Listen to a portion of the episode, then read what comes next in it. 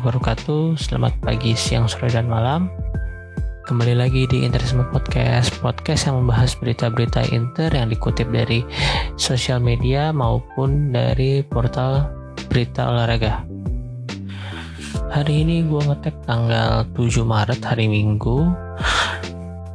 Kali ini hal yang akan gue bahas adalah sedikit review tentang pertandingan Parma versus Inter dan sedikit preview pertandingan Inter melawan Atalanta yang akan berlangsung hari Selasa dini hari pukul 2 lewat 45 waktu Indonesia Barat. Oke langsung aja ke pembahasan review pertandingan Parma versus Inter. Sesuai seperti yang gue prediksiin di episode 4, kalau Inter akan menang 2-1, menang tipis dan lawan Parma akan menjadi pertandingan yang uh, agak sulit karena Parma saat ini masih di posisi 19 dan pasti akan ngotot lawan Inter. Dan itu terbukti karena Parma lebih menguasai pertandingan di babak satu. Di awal-awal lebih mengancam. Tapi justru itu mungkin yang diinginkan, diinginkan Conte.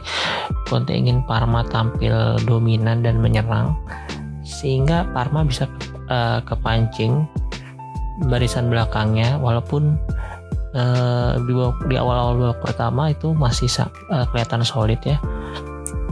Uh, tapi pertahanan Parma lebih fokus ke Lukaku sehingga Alexis Sanchez bisa mendapatkan space yang lebih luas dan akhirnya berhasil dimanfaatkan oleh Alexis Sanchez untuk dari kesalahan kesalahan antisipasi pemain belakang Parma sehingga uh, jadi bola daerah di kotak penalti dan langsung ditendang dengan kaki kiri oleh Alexis Sanchez. Sebenarnya masih bisa dibendung oleh Lucepe, cuman bola masih me melaju ke dalam gawang dan gagal di clearance oleh pemain belakang Parma. Reaksi pertama gue saat Alexis golin pertama itu langsung teriak mampus dalam hati karena CP cukup ngeselin ya di pertandingan itu. Apalagi sebelum kebobolan dia cukup sengak ya. Apalagi waktu tendangan Brozovic pelan itu dia nggak mau nangkep. Dia cuma mau ngulur-ngulur waktu sampai ada pemain Inter yang ngedeketin bolanya baru dia mau tangkep. Selain CP Denisman juga cukup merepotkan dan ngeselin. Sebenarnya uh, main itu kayak kayaknya bagus ya pergerakannya. Cuman uh, football IQ-nya kayaknya masih kalah jauh dibandingkan Bastoni. Bastoni tenang banget menghadapin sinismen itu kemudian untuk proses gol kedua diawali oleh intercept dan first touch pass langsung dari Erikson yang bagus banget langsung mengarah uh, ke arah Lukaku di sini Valenti yang sebelumnya berhasil menjaga Lukaku dengan baik di babak pertama agak kepancing juga ya. Dia marking terlalu terlalu tinggi sampai tengah lapangan dan Lukaku dengan cerdiknya bisa memanfaatkan bola passing Erikson dan mengajak lari si Valenti ini. Dan di sini kelihatan Lukaku nggak nggak egois. Dia melihat Alexis dia melihat pemain-pemain Parma fokus untuk jaga dirinya dan dia melihat Alexis Sanchez punya space yang cukup lebar dan akhirnya bisa langsung memberikan true pass ke Alexis Sanchez untuk menjadikan gol kedua. Selain Alexis Sanchez yang tampil cukup bagus di malam itu dengan dua gol ya uh, kredit gue berikan kepada Bastoni dan Barella yang tetap konsisten main di setiap pertandingan. Performanya tidak menurun sejauh ini. Dan untuk Perisik ya mungkin ini memang bukan harinya karena setelah tiga atau empat pertandingan dia cukup tampil cukup bagus ya hari ini dia kecolongan satu gol. Sebenarnya bukan karena dia juga sih itu karena barisan Inter terlalu fokus ke berat ke kanan sehingga ketika siapa itu yang crossingnya Gaglio apa udah diganti Pezela ya itu pokoknya uh, Hernani tiba-tiba masuk ke kotak penalti dan blind set hmm, blind setnya Bastoni ya. Bastoni nggak nggak bisa cover dan Perisic juga ketinggalan. Dan semoga Perisic bisa bounce back di pertandingan selanjutnya lawan Atlanta oh ya dan gue harap Alexis Sanchez dengan dua golnya ini dia bisa tampil lebih confident lagi di sisa pertandingan se selanjutnya. Karena di dua pertandingan terakhir dia berhasil mencetak tiga gol modalnya cukup baik untuk uh, untuk menghadapi Atalanta besok. Dan fun fact-nya Alexis Sanchez ini adalah pemain asal Chili yang berhasil mencetak brace setelah Ivan Zamorano. Dan Ivan Zamorano itu melakukan brace juga ketika melawan Parma. Dan akhir-akhir ini banyak artikel yang menyebutkan kalau Alexis Sanchez akhirnya berhasil disembuhkan oleh dokter Conte setelah Conte bisa menyembuhkan beberapa pemain seperti Erikson dan Perisic baru-baru ini. Tapi menurut gua Alexis Sanchez ini nggak dalam tanda kutip sakit ya sebenarnya.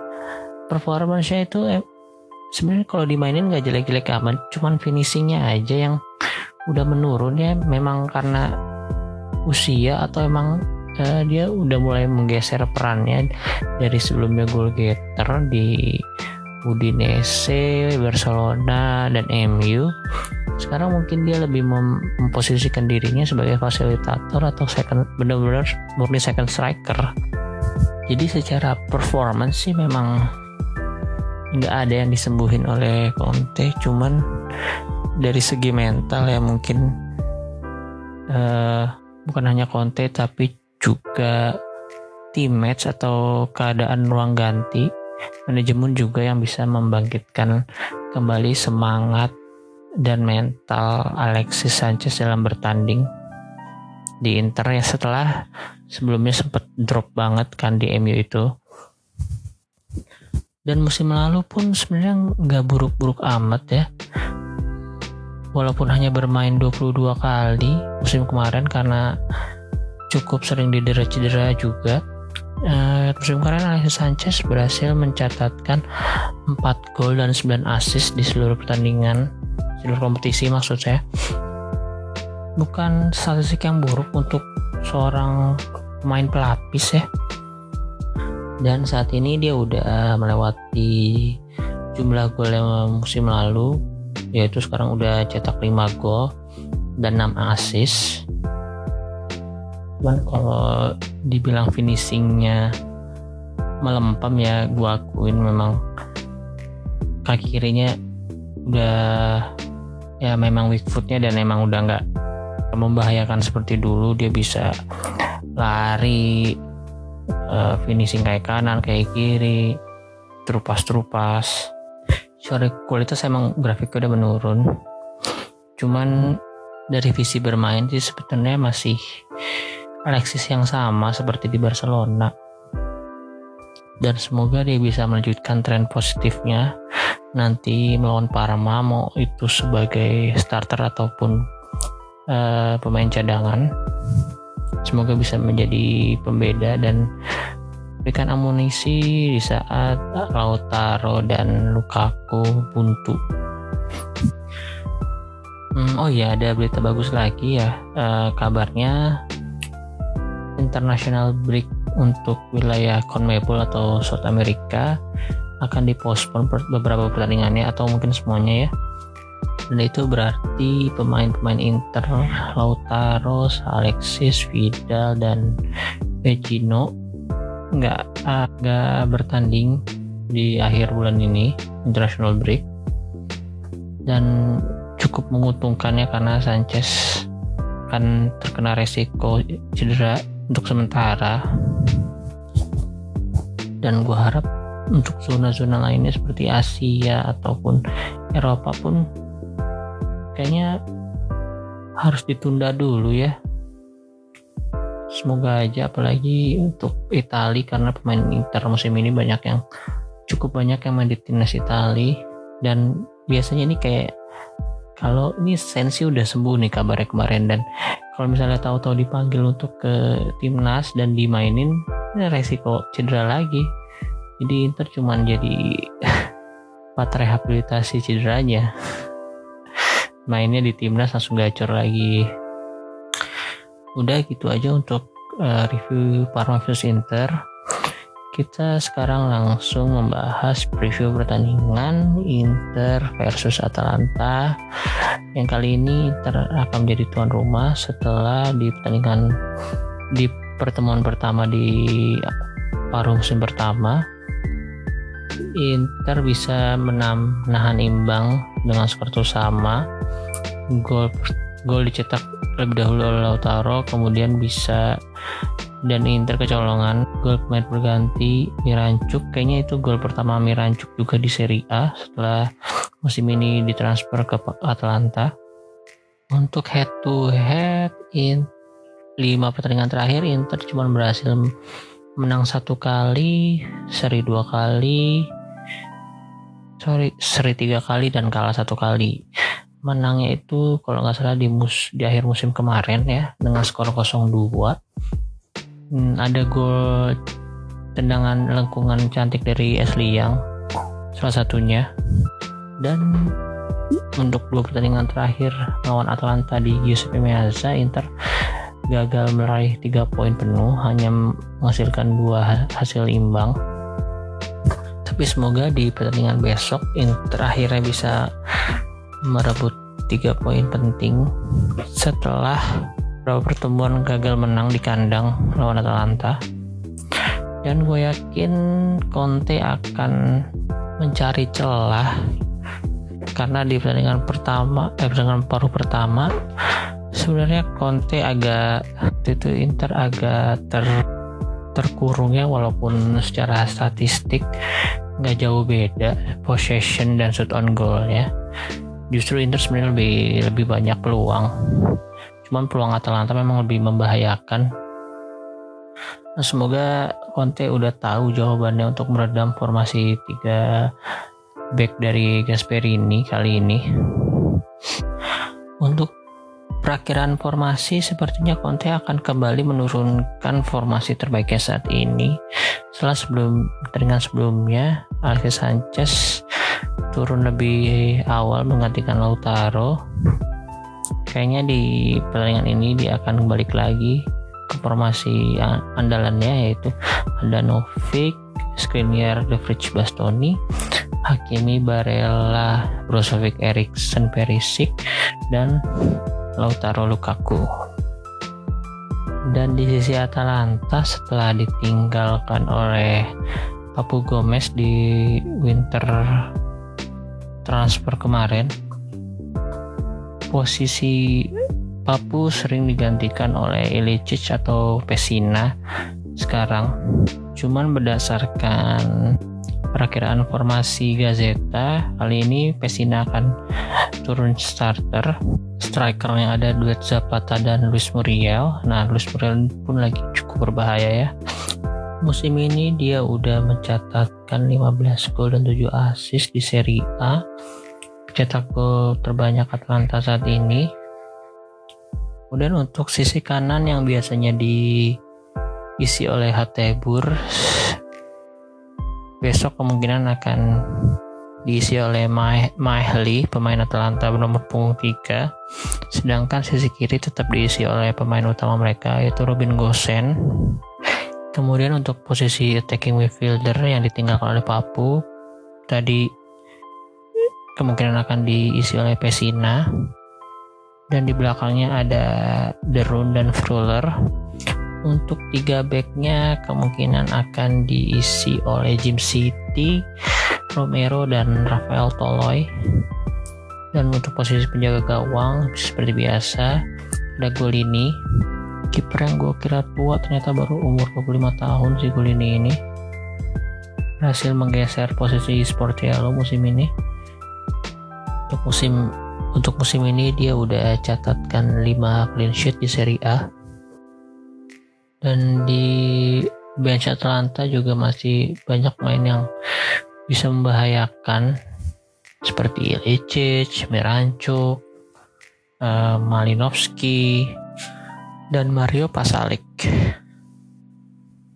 Untuk prediksi dan harapan gua setelah kemarin di paruh pertama berhasil ditahan Atalanta, Conte akan mencari celah dan mencari kelemahan Atalanta untuk kali ini dan berhasil nak tampil dominan seperti di akhir musim tahun kemarin. Kayaknya walaupun sisi kirinya diisi Gosen Hakimi akan bisa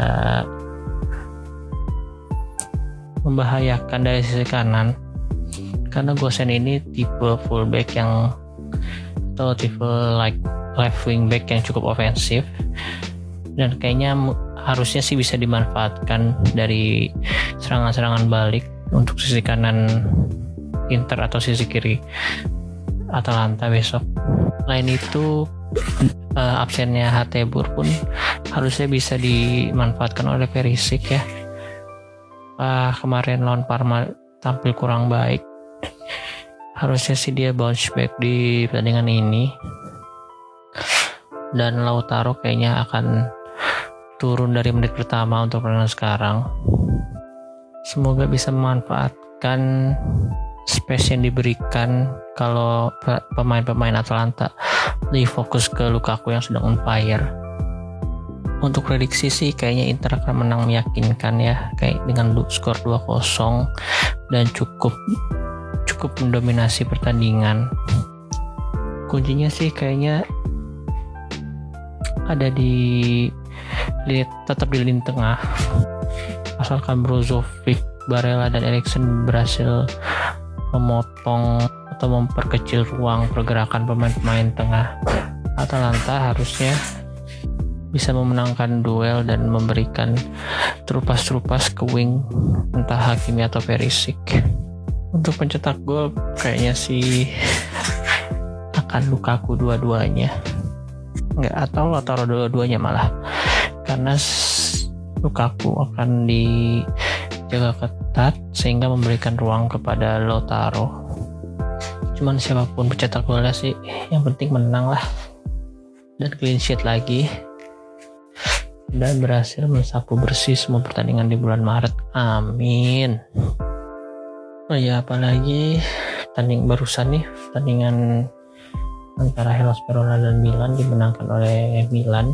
Dan membuat jaraknya jarak antara Milan dan Inter hanya terpaut 3 poin kali ini. Dan ini sih partai wajib menangnya untuk tetap memberikan confidence ke pemain dan tim karena akhir-akhir ini ada beberapa isu di luar isu internal atau di luar teknis permainan dan semoga sampai akhir musim ini nggak akan membuat uh, konsentrasi pemain pecah ya. Oke, segitu aja untuk prediksi gua. Pokoknya mari kita dukung apa pun hasil yang hasil yang akan didapatkan bagi teman-teman yang mau melakukan nobar di daerahnya masing-masing. Stay safe dan jangan lupa mematuhi protokol-protokol kesehatan agar acaranya dapat berjalan dengan sukses dan dan tetap seru walaupun di kondisi pandemi seperti ini. Oh ya untuk teman-teman yang mau ngasih masukan atau kritik saran atau bahkan tema-tema yang ingin dibawakan oleh Interisme Podcast boleh mampir ke Twitternya di Interismi Media. Dan boleh di follow atau share podcast ini kalau kalian suka. Biar ada teman-teman sesama interest yang menarikan juga. Oke itu aja dari gue kali ini. Terima kasih yang udah mendengarkan. Arrivederci Forza Inter